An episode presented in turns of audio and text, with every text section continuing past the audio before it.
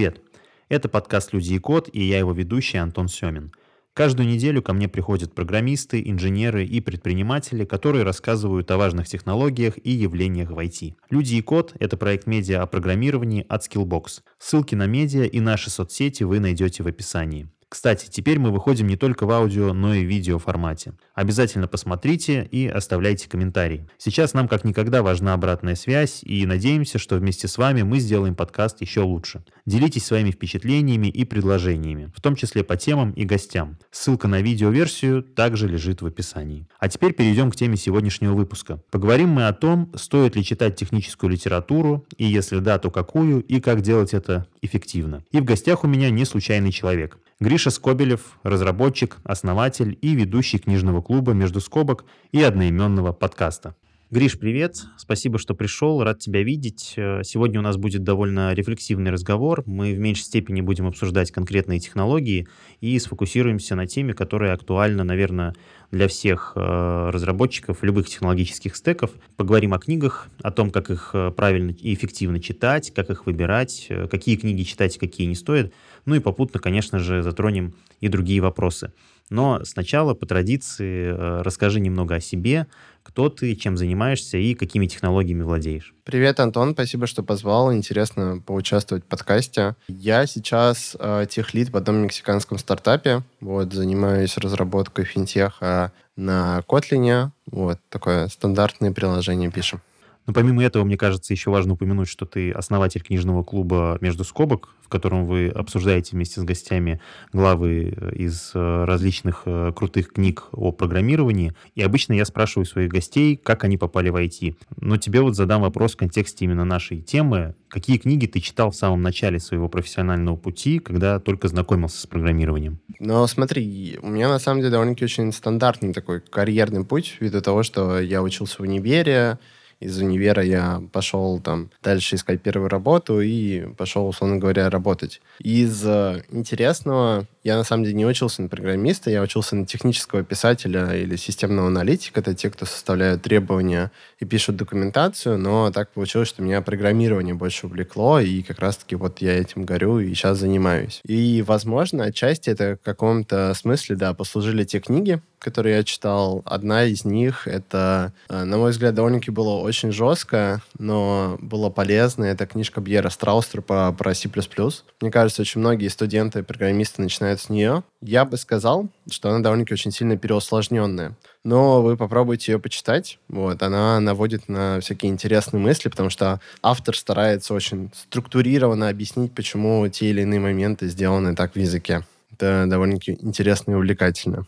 Также а, есть много отличных книжек, например, от а, такого неизвестного автора Подбельский. Вот, можете погуглить, у него есть разные книжки про C++, про Java, про C-Sharp. Там чувак их много написал, но у него самое интересное в том, что он разбирал не просто язык, как язык в вакууме, а он еще это с железкой какой-то обсуждал. Он такой, вот, у нас, смотрите, есть такой-то процессор, и вот этот процессор исполняет так-то инструкции, и вот, например, в C++ вы можете написать код так-то, и он будет более эффективный. Это тоже довольно-таки очень интересно. А есть еще одна невероятно крутая книга, которая прям меня в свое время очень зацепила. Я вот рассказал, что я сейчас Kotlin разработчик, и вообще я уже там больше пяти лет программирую на Java, но так получилось, что в институте я начинал с C-Sharp. И эта книжка Джона Скёта э, C-Sharp для профессионалов. Это книжка, в которой автор постарался увидеть разные версии одного и того же языка. C-Sharp, он, в отличие от Java, довольно-таки очень быстро развивается, там почти каждый год новая версия выходила. Он очень классно, там на тот момент было, по-моему, 4 версии, и он как раз-таки 4 версии сразу и сравнивал, что, типа, вот смотрите, у нас такая-то есть фича, но вот, например, в предыдущей версии языка она работала быстрее и интереснее, а в этом ее сломали. Это было тоже невероятно удивительно интересно читать. Ты сказал, что учился на тех писателя. То есть ты целенаправленно шел туда, отучился в универе или на курсах, а потом уже увлекся разработкой, да? А, нет, я изначально, да, я поступил на кафедру, которая занималась выпуском системных аналитиков. Мне казалось, что это довольно-таки интересная история, когда ты не сидишь и не пишешь код, а вот именно э, область какую-то разбираешь. Но в итоге я понял, что мне нравится писать код, но сейчас я снова пришел к тому, что неважно, какой код мы пишем, даже неважно, какой язык и фреймворк мы используем, мы все на самом деле инженеры, которые они фреймворк э, исполнителя, вот, и поэтому, на самом деле, да, главное это бизнес тот, который мы делаем, и очень клево общаться с аналитиками о том, какие классные фичи мы делаем для нашего бизнеса, и вообще советую всем погружаться. Но у меня просто такая кардинальная смена произошла вот как раз-таки тоже в университете. Это я еще учился два года параллельно с университетом в таком образовательном проекте, как э, Технополис. Вот, это коллаборация между Mail.ru, тогда еще это сейчас ВК, и Политех. Вот. И это было невероятно удивительно. К нам приходили люди из Одноклассников, такая социальная сеть, и читали лекции. Там лекции проходили три раза в неделю, и надо было ходить после пар, но это было невероятно увлекательное время. И нас там учили на э, разработчиков Java высоконагруженных систем. Вот, это было очень классно и интересно. В тот момент, когда ты уже понял, что хочешь быть разработчиком э, и начал учиться, тебе хватало материалов, которые давали на лекциях, э, там, занятиях, или все-таки приходилось обращаться к книгам?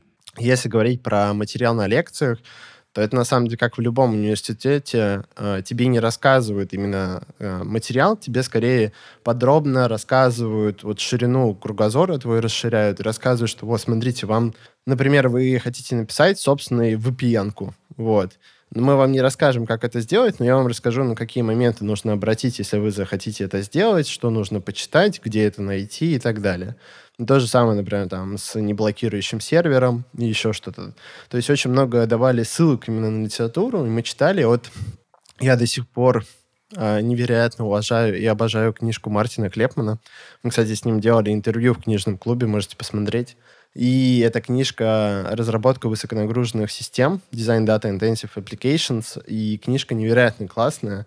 Это та книжка, которую можно перечитывать на разных уровнях, и каждый раз, когда ты ее перечитываешь, ты находишь для себя что-то новое. То есть я когда был джуном, я ее читал, я когда был там медлом, потом ее читал, и вот сейчас, когда техлит, я тоже иногда к ней обращаюсь, или, например, даю своим коллегам рекомендацию почитать какие-то главы. Но есть еще такая мысль, которая, наверное, в большей степени касается книг для начинающих программистов, что когда ты берешь учебник по какому-то языку, ну там, скажем, по C-Sharp, то ожидаешь, что после ее прочтения и выполнения всех заданий будешь э, примерно понимать язык и уметь решать какие-то задачи. Вот. Но по факту довольно часто в этих книгах можно встретить примеры довольно устаревшие и отдаленные от реальности. Плюс э, код часто попадается с ошибками, да, которые непонятно как вообще исправлять. Ну и плюс они весьма дорогие сами по себе. Не кажется, что книги о программировании сегодня сильно проигрывают другим, более интерактивным и часто обновляющимся источникам технической информации? Я не буду прям защищать книги. Вот, я не то чтобы адвокат э, книжного варианта. Я скорее топлю за тот вариант, что получаете новую информацию как вам угодно. То есть э, тот вариант, который вам лучше всего подходит, это самый лучший вариант. Но ты правильно совершенно заметил, что лучше всего не замыкаться на одном ресурсе. То есть даже если это какой-то видеокурс, то очень клево, если у вас будет там, например, какой-нибудь чатик с людьми, которые тоже проходят этот курс, вы можете какие-то вопросы обсудить. И то же самое по книжке. Не стесняйтесь, например, если вы читаете какую-то книжку, спросить у вас на работе среди коллег, а может кому-нибудь тоже это интересно, обсудить, и вы можете собираться, обсуждать. Это довольно-таки очень полезно и очень вас стильно бустит. То есть важно просто не сам источник, а именно как вы стараетесь заиспользовать то, что он вам дает. Есть э, хороший пример того, что вот смотрите, вот, например, у нас есть книжка, да, но вот как раз-таки мы в книжном клубе, мы ее не пересказываем вам, потому что, ну, мы не можем вам за час времени рассказать книжку лучше, чем ее сел и потратил время и написал автор. К тому же это не один автор писал, это он писал вместе с издателем, издатель все это ревьюил, отправлял еще кучу умных людей на то, чтобы они изучили тот материал, который написан, и предоставили какую-то обратную связь. Вы тоже это можете посмотреть на у нас на YouTube-канале «Между скобок». Мы брали интервью у множества авторов, и они рассказывают, как они взаимодействуют с издательством. И идея заключается в том, что лучше стараться из какого-то вот этого материала взять какую-то базу. То есть книжка, она вам расскажет хорошую основу задаст. Но вот именно какие-то более углубленные вопросы, а что если вы можете узнать из каких-нибудь других источников, чатиков, видеокурсов, или обсуждение где-либо еще. Еще очень довольно-таки клевый вариант. Постарайтесь, вот когда вы что-то смотрите, по пробовать поспорить с этим. Типа, а вот можно же, например, сделать по-другому и так далее. Возможно, вы окажетесь неправы, но вот так через спор сможете тоже себя прокачать. Ты сейчас затронул э, сразу несколько важных тем, вот, и одна из которых — это эффективность чтения. Известно, что в обучении программированию на первом месте всегда практика. То есть просто читать книги лежа в кровати или там попивая чаек, наверное, будет не очень эффективно. А нужно воспроизводить примеры всегда, выполнять задания, там, может быть, что-то выписывать и так далее. Вот скажи, что для тебя эффективное чтение и какие методы для повышения эффективности ты вообще используешь? Может, там конспекты ведешь или примеры повторяешь? Я скажу фразу, как говорят э, любой архитектор, it depends. Вот. Ну, то есть это все на самом деле очень субъективно. И правда старайтесь делать так, это как э, в кайф вам. И если кто-то делает, там, условно говоря, на каждую книжку конспекты, а вы попробуете это сделать, но понимаете, что вы от этого страдаете, ну, не надо так делать. Типа расслабьтесь и читайте так, как вам это удобно. Я могу только, да, поделиться своим опытом, как я это делаю. Ну, во-первых, мы уже с вами проговорили, что не старайтесь акцентироваться только на материале книжки. Пойдите в какой-нибудь чатик в Телеграме и, не знаю, там спросите, слушайте, я тут такую штуку прочитал, расскажите, что вы на это думаете. Вам могут накидать очень много всяких интересных ссылок, которые, например, контрпример, или наоборот показывают, где реальный пример этого использования и так далее. Еще вроде бы простая и э, мысль это по поводу того, что читайте книжку не залпом, вот, а старайтесь хотя бы прочитать одну страничку или две э, в день. Вот, это тоже такая хорошая практика ненасильственного чтения, чтобы вы сами не упарывались и как-то спокойно воспринимали то, что написано в книге. Еще из таких советов могу дать э, то, что э, если вы, например, читаете какую-то электронную книжку, то там можно делать, например, пометки, вот, всякие разные. Я, например, очень часто люблю, вот, я не веду конспекты, но я очень много в голове выделяю, я иногда пишу что-то на полях, тоже иногда классно помогает. А ты вообще сколько времени в день тратишь на чтение книг? Вот э, для меня, например, э, ежедневно находить время, там, скажем, на 10 страничек в день, это прям вообще большая сложность. Э, понятно, что у каждого свой распорядок дня, загруженность, но тем не менее. Вот тебе удается поддерживать систему в этом деле? Или ты особо не упарываешься? Если есть время, читаешь, там, если нет, то нет? Ну, смотри, у меня просто, видишь, есть книжный клуб, и в рамках книжного клуба мы каждую неделю разбираем по одной главе. И поэтому у меня просто есть это как чувство долга, что я должен подготовить главу, я ее должен прочитать.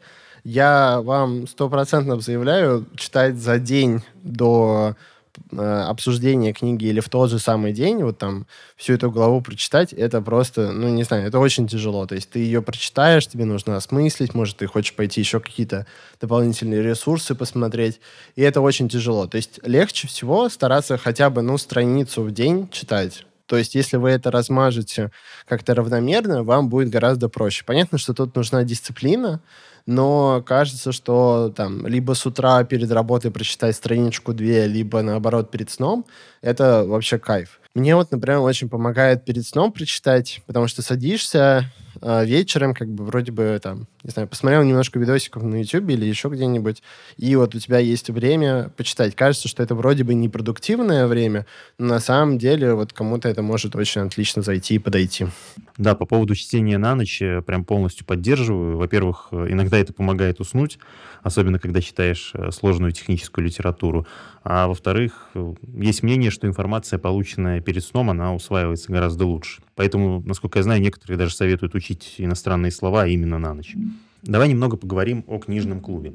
А, насколько я понимаю, для тебя это как бы был один из способов а, повысить эффективность чтения потому что ты не просто впитываешь информацию, которую дает автор, но и обсуждаешь ее с гостями, каждый из которых там вносит что-то свое, ну и тем самым вы как бы расширяете эту тему в процессе обсуждения, оперируете терминами и, наверное, поэтому лучше усваиваете прочитанное.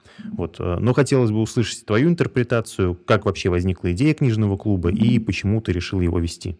Идея книжных клубов, на самом деле, не революционная уже очень много есть книжных клубов России. На любой вкус и цвет есть только для джавистов, есть для архитекторов, есть там по определенным книжкам и так далее. Вы на самом деле их можете без труда поискать в Телеграме или просто загуглив в интернете. Если говорить про мой книжный клуб, да, это одна из историй, которая позиционируется в том, что у всех есть вредная привычка, там, не знаю, все любят там а, купить кучу книжек и положить их и не читать. Ну вот, наконец, настал этот breaking changes, надо, короче, это как-то решить. И для меня это вот есть такой вот коммитмент перед тем, что вот мы берем какие-то книжки, разбираем и таким образом их читаем. Конечно же, я еще смотрю какие-то другие сопутствующие материалы и стараюсь это все разнообразить и сделать поинтереснее, но в целом, да, то есть история про то, что это помогает мне прокачиваться, Э, прокачиваться ребятам, кто приходит к нам в книжный клуб. Ну и также это та активность, которая мне просто приносит удовольствие и просто радость. Да, про стопки непрочитанных книг это прям жиза. У меня у самого, наверное, порядка 30 книг, либо начатых, либо прочитанных всего лишь наполовину. И, наверное, бы уже тоже пора организовывать свой книжный клуб. Ты уже говорил, да, что к тебе в эфир приходил Мартин Клепман, автор легендарной книги с кабанчиком. Это прям мега круто, и, насколько я понимаю, ты вообще эту книгу считаешь, можно сказать, библией современной разработки. А, и рекомендуешь ее к чтению прям всем программистам, там, независимо от грейда. Я, я бы так сказал, да, что, типа, если вы бэкэнд-разработчик, и тем более разработчик каких-то высоконагруженных систем, то эта книжка прям для вас. Да, она, можно говорить, Библия, можно говорить мантра всех бэкэнд-разработчиков. Удивительно просто, что Мартин Клепан настолько много аспектов заделал в книжке и настолько именно правильные вещи написал. Просто большинство книг, которые мы читаем, там можно найти необычные практики именно от самого автора, которые он предлагает делать. Иногда они могут быть какие-то не общепринятые, иногда какие-то термины он сам придумал. А Мартин Клепман, он дает прям такую основу основ, что просто не неоспоримо для всех разработчиков, и можно прекрасно почитать и закрыть все моменты, связанные с вашим приложением, что для него будет важно и полезно. Как ты вообще вышел на Мартина? Какие у тебя были ощущения? Там, не волновался ли ты во время беседы? Ведь разговор велся на английском. Да, это очень необычный experience, но смотрите, тут не надо стесняться. У всех этих авторов у них есть сайты, и это комплексная история. А, ввиду того, что мы не просто э, читаем их книжку, мы как бы записываем, у нас э, выпуски для каждой главы есть, то есть мы стараемся их максимально гранулированно разбирать. А, также мы там э, фоткаемся э, каждый раз в конце, что мы с обложкой книжки, и мне кажется, это тоже авторам приятно. И таким образом получается, что это как для них дополнительная реклама их книги. У нас вот, например, вот мы сейчас закончили читать книжку Мартина Вайнстина, и мне один из моих э, очень добрых приятелей, который тоже постоянно участвует в моем книжном клубе, он сказал, что ему... Он даже мне скинул скрин, что Мартин Ванстин ему написал письмо, ну, потому что там книжка, она раздается бесплатно. Ты ее можешь спокойно скачать. Единственное, что она водяным знаком подписывается твоей почтой, которую ты сделал, чтобы, условно говоря, заметить, кто распространяет пиратские копии. Это не знаю, совершенно нормальная книжка бесплатно есть, можете пойти ее забрать. И он написал, что ему написал Мартин Ванстин и спросил, типа, почему такой взлет э, роста его книжек, вот, и мой э, приятель поделился с тем, что, да, вот мы сейчас разбираем его книжку и, возможно, скоро с ним сделаем интервью. Так что, мне кажется, такая взаимовыгодная история. Еще немаловажно является то, что у меня книжный клуб, он ангажированный, то есть мы не связаны ни с какой компанией, э, и это чисто лично мой проект, проект, который я делаю на коленке. А тебе самому книжные клубы что-то дают, помимо уже упомянутой прямой пользы? Насколько вообще это помогло тебе там личный бренд свой прокачать? Может, у тебя больше связей в сообществе появилось? Может, работу стали больше и лучше предлагать? Мне кажется, это такая, это как пазл. Я вообще все моменты своей жизни, которые там, всякие активности, в которые я вписываюсь, еще что-то, называю как кусочки пазла, которые меня формируют. И это один из них. А, просто еще мы с тобой не оговорились, но я на самом деле уже больше трех лет занимаюсь разработкой конференции для подлодки. Я там директор всяких Java Crew, Techlead Crew, и делал, помогал делать всякие другие конференции. Я делал еще 4 сезона бэкэнда. Вот. И в целом я понял, что мне такая активность невероятно нравится. Мне вообще нравится общаться с людьми, тусить с ними и э, делать что-то прикольное и интересное. И есть еще такая вот тоже неоспоримая штука, которая вот, э, не знаю, например, есть Тагир Валеев или Виталий Бригелевский. Я такой, хочу с ними затусить. Онлайн пусть, но мы там с ними запишем выпуск, вообще будет клево. Люблю этих ребят, классные, невероятные. И это тоже очень приносит много удовольствия и прям тебя заряжает на несколько дней. Вы бы видели, как я тут прыгал от радости после интервью с Мартином Вайнстином. Я вообще не верил, что это получится. Мы так долго с ним переговаривались, и вообще было невероятно классно. Я прям суперски рад. Так что я бы сказал, что в целом это дарит очень много эмоций, очень сильно заряжает, но, конечно же, еще забирает невероятно много сил и времени. Но у меня так получается с моим тайм-менеджментом, что в целом и на работу хватает времени, и вот вне работы заниматься активностями.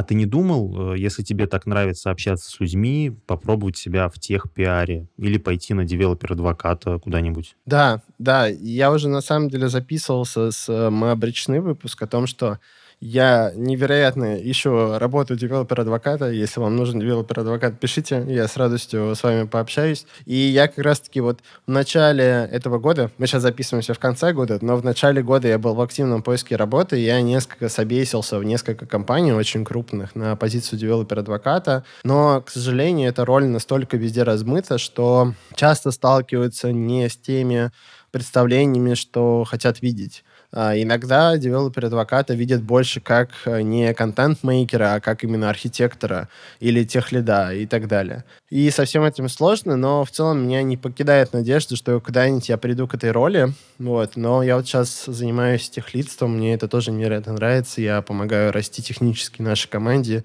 и закрываю еще часть менеджерских вопросов. Так что в каком-то смысле я счастлив. То есть я все равно пришел к тому, что я э, работаю с людьми и применяю какой-то свой технический опыт. Хорошо, вернемся к нашим книгам. А, мы уже не раз упомянули высоконагруженные приложения Клепмана. А какие еще книги ты бы посоветовал нашим слушателям? Да, да, конечно, такие есть. А, единственное, это пометка со звездочкой, что я буду это говорить для джавистов. Вот. Ну, какая-то часть они будут стек-агностик, то есть может кто угодно. Какая-то она все-таки для джавистов. Вот есть, например, невероятно прекрасная книжка Джоша Блоха «Effective Java». Ребята, прям очень советую. Книжка написана, как мне показалось, автор прям четко попал в ее структуру она написана в виде правил. То есть у него, вот вы посмотрите, там в целом в какой-то редакции они добавили оглавление, но на самом деле там долгое время книжка была сделана так, что там типа правило первое, правило второе, ну как бы в бойцовском клубе, вот, э, там правило 104 и так далее. И вот эти все правила, они э, рассказывают о том, какие хорошие практики нужно применять в языке.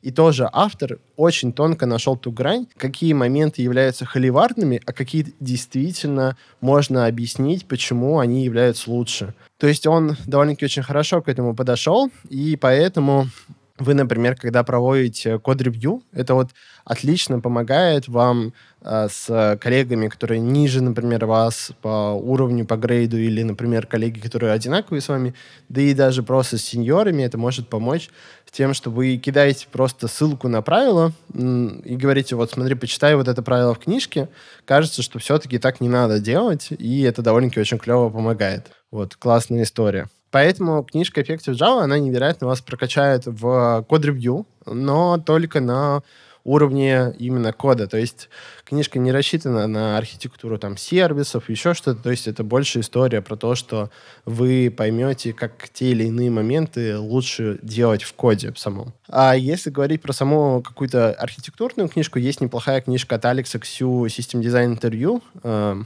И в ней вы можете найти много кейсов про то, как проектируется та или иная система, и это тоже очень сильно вам помогает в будущем, э, если вы хотите расти на уровень там сеньор и выше, потому что вот есть такая довольно-таки простая градация, что, например, джуны, они хорошо должны разбираться в коде классов и хорошо понимать вот именно его. Медлы, они уже должны на уровне компонента хорошо понимать, как архитектурно он устроен и что, как нужно в нем сделать. А сеньоры, они уже смотрят не только один сервис какой-то, а группу и связку сервисов и между ними понимание. И вот эта вам книжка, она может именно помочь понять, как проектировать какие-то системы и как решать те или иные вопросы, которые возникают при проектировании. А еще хорошая книжка — это книжка про алгоритмы, это грокаем алгоритмы. Э, книжка, мне кажется, довольно-таки популярная, потому что она очень простым базовым языком объясняет алгоритмы, которые могут вам пригодиться в повседневности. И книжка, правда, классная, она легко читается, ее даже можно посоветовать почитать маме. Что для тебя вообще хорошая книга о программировании? Как ее выбрать? Потому что, знаешь, сегодня полки магазинов просто завалены технической литературы, выбор огромный, но по факту э, далеко не все э, книги на самом деле я считаю, заслуживают того, чтобы быть купленными. Вот как понять, что книга действительно достойна внимания? Перед тем, как ответить на твой вопрос, небольшая оговорка по поводу того, что старайтесь покупать электронные версии книг и не просто где-нибудь там на Амазоне э, или еще там где-то, а вот именно от издателя, например, от э, Арелли или, например, от майнинга, у них на сайте, когда вы покупаете электронную книжку, вы не просто как бы купили какую-то PDF-ку, а вы на самом деле получаете там доступ к сообществам, там есть дополнительные всякие материалы, обновления книжки и так далее. Это довольно-таки очень эффективно и полезно. А если отвечать на твой вопрос, то что хочешь сказать про саму книжку? Опять же, но тут все очень... It, it depends. Что вы ищете? Вот ты говоришь про книжки, которые там с нуля до чего-то, вот, выучить. Мне кажется, вот как ты в самом начале начал про то, что как будто технические книжки сейчас умерли, отчасти, вот, потому что если вы хотите выучить что-то новое, мой вам совет просто спросите чат GPT. Вот я не знаю, мне тут недавно надо было микронавт э, пересесть с моего любимого спринга на микронавт. Я очень быстро через чат GPT все эти знания подтянул. Единственное, конечно, я ему не то чтобы сильно доверял, но проверял, но он вам очень помогает быстро втянуться в какую-то новую область для вас. Когда у вас есть за плечами опыт, и вы явно почувствуете, что он какую-то вам фигню говорит. Поэтому он вам очень быстро может много чего накидать и рассказать. И вот как, не знаю, в универе, вот это можете думать, что это какой-то лектор, который на самом деле что-то неправду вам рассказывает. Вот. Или можно это позиционировать так, что в универе там вам рассказывают программу, которая уже пять лет устарела, и вам все равно нужно будет пойти и проверить все-таки, а как же на самом деле это сейчас. Поэтому он просто вам помогает очень быстро вкатиться, но какие-то такие уже более грамотные вещи, да, конечно же, нужно смотреть из проверенных источников. Но, опять же, давай вернемся к тому вопросу, как стандартизировать, там, хорошая техническая книжка или она нехорошая. Тут тоже вот как бы все it depends. То есть есть книжки, например, которые просто вас увлекут, и вам будет интересно ее прочитать. Может, технически она не сильно э, хорошая. Вот у меня, например, есть такая книжка теплится в моем сердечке, называется «Спринг для профессионалов». А, там уже, по-моему, шестая редакция, но я читал в третьей редакции в свое время. И это еще в тот момент, когда в Spring э, не полностью перешли в Java конфигурацию, ну, то есть конфигурацию в коде, а там еще был XML. Вот мне кажется, все разработчики не любят XML, но книжка так классно была написана, то есть она уже была устаревшая, но ее было классно прочитать, потому что там э, рассказывалось не просто сухо, а там автор, он придумал, что это целый рыцарский турнир, где там разные бины, это как и разные функции, всякие там фреймворки, это как рыцари или там шуты, еще что-то, они там борются. Короче, там классная история. И вот мне просто ее понравилось по фану почитать. Вот. Э, там, я не знаю, что сейчас в шестой редакции, можете попробовать ее почитать. Я надеюсь, что автор все так же сохранил, просто ее осовременил есть книжки, которые вот могут вам дать э, именно основу. То есть, опять же, э, хорошо вас зарядить э, на то, чтобы изучать что-то дальше вглубь. А есть книжки, которые вы можете просто использовать как справочник. Например, есть книжки от Гугла про SRE. Они там что-то невероятно толстенные и огроменные, но они все доступны публично. Вы можете их найти в интернете. Они все бесплатные. И ее скорее нужно использовать как справочник. Просто если у вас какая-то история случилась, можете ее открыть и почитать. На самом самом деле книжка вот Мартина Клепмана, она тоже в это превращается. Есть история э, про то, что книжка старается очень научным языком, автор старается описать то, что он делает, он придумывает какие-то собственные термины. Этим очень грешат авторы книжек про архитектуру, но их тоже можно понять, потому что они в каком-то смысле рождают то, чего не было. Ну, то есть они создают какие-то новые понятия, и ты его как бы нигде больше не видел, и тебе непонятно, типа, это норм, не норм, но вроде бы окей.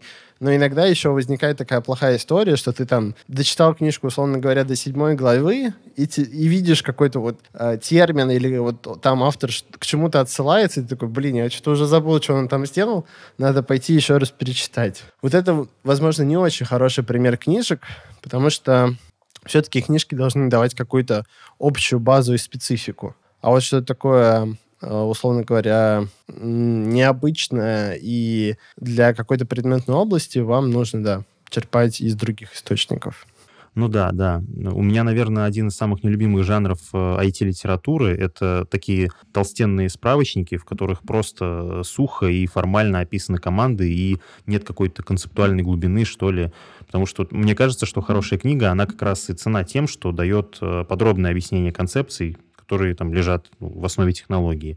И я не совсем понимаю, зачем в 2023 году нужны вот такого рода книги, когда практически у каждой технологии да, есть более или менее подробная и ну, регулярно обновляющаяся документация. Хотя документация это, конечно, тоже еще одна большая тема. Как бы опытные разработчики часто повторяют, читайте доку, но очевидно, что не все могут осваивать э, инструменты и языки программирования исключительно по документации. Но тут важно понимать, что в чтении документации, правда, нет ничего плохого. Это вообще самый главный источник правды, который вам может пригодиться. А единственное, как бы, когда кто-то что-то делает, это как вендор, то есть он вектор, вендор чего-то.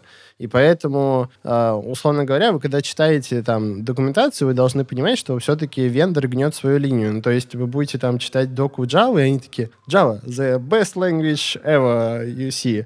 Вот, и всякие вещи, что типа, вот, супер перформанс. Или это как с Apple, знаешь, там, типа, ты смотришь, каждый год а, там, не знаю, выходит новый iPhone, и все, типа, старый это просто ни о чем. И в документации вот именно от вендора такая же история может возникнуть. То есть читайте лучше какие-то блоги независимых людей. Вот есть, если вы хотите узнать что-нибудь про а, именно распределенные системы, про базы данных, есть отличный чувак Джепсон. Он а, тестирует а, системы и находит там кучу уязвимостей разных. Можете загуглить его сайт, и на его сайте ну, его не зовут Джепсон, это сайт Джепсон, там, я не помню, как зовут э, человека, который его ведет, но суть в том, что он э, разбирает э, проблемы и уязвимости э, множества инструментов и рассказывает, в какой версии что пофиксили, а может, наоборот, сломали. Вот, это довольно-таки важно и очень интересно. И самое главное, этот чувак, он независим от этих компаний. Ну, может быть, ему там чемоданы кто-то заносит, и он, например, про них не пишет или, например, пишет хорошо, но самое главное, что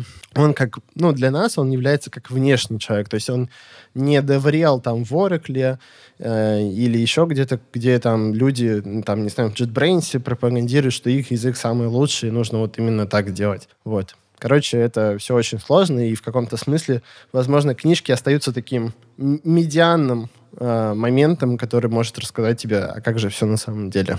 Да, у нас э, есть еще один источник технической информации, который появился относительно недавно. Это различные медиа, как правило, принадлежащие IT-компаниям. Вот э, мне, как представителю этой части индустрии, интересно, как ты вообще относишься к подобным источникам. Потому что здесь есть определенная специфика, да, то есть если, скажем, на Хабре тысячи авторов, среди которых есть и матерые программисты, там, сисадмины и менеджеры, которые очень хорошо разбираются в своей области, э, то в медиа, э, как правило, наоборот, часто пишут профессиональные авторы, которые могут не совсем хорошо разбираться в программировании. Ну, для меня э, это выглядит так, как, правда, хорошая точка старта для того, если вы хотите побыть автором, потому что, ну, у меня, на самом деле, тоже э, выходило пару статей от Skillbox и, от Hexlet, но там, на самом деле, это все работает именно так, что э, какую-то часть, вот есть, условно говоря, какой-то вот э, не редактор, не знаю, вот автор именно от Кеклиса или Skillbox, или тот, кто на них работает, просто человек со стороны. И он к тебе приходит, расспрашивает тебя по какой-то теме, и это все происходит в аудиоформате, вот как интервью. А потом это просто переводит все в текст, э, и получается так, как будто я написал какую-то статью. Вот, это неплохой вариант, на самом деле, потому что это тоже такой вариант, как изложить свои мысли. И в отличие от Хабра, Хабр, он супер токсичный, к сожалению. То есть он сейчас прям невероятно на него тяжело зайти. Поэтому, если вы хотите побыть автором, попробуйте, правда, прийти к какому-нибудь такому медиа. Или попробуйте, например, есть хорошие площадки, это Medium. Э, там относительно довольно-таки такое хорошее комьюнити. И еще вот мне нравится, я иногда листаю Dev2, вот, но они такие очень довольно-таки зарубежные. А что с художественной литературой? Как вообще? Читаешь ли ее сейчас? В свое время мне очень нравились книжки Чака Паланика. Из последнего, чего я читал, это «Дом с прислугой». Ну, а так, на самом деле, да, в какой-то момент просто очень много... Сложно выделить какое-то время, но иногда, да, Это тоже очень полезно почитать. Я бы не сказал, что это может помочь как-то вот именно там настроить речь, еще что-то. Тем более, когда ты, например, читаешь какую-то зарубежную литературу, там, например, книжку в оригинале, тот же самый «Дом с прислугой», или там «Гарри Поттера», вот, это тебе поможет там попробовать выровнять твой английский. На английском книги вообще читаешь, да? Ну, да, в том числе и технические. Просто технические, они на самом деле там обычно написаны такими словами, которые такие, да я эти слова все знаю, но они мне не помогут тут, да, в магазине с кем-то пообщаться, объяснить, что мне еще нужно, или там в ресторане. Нет, там как бы...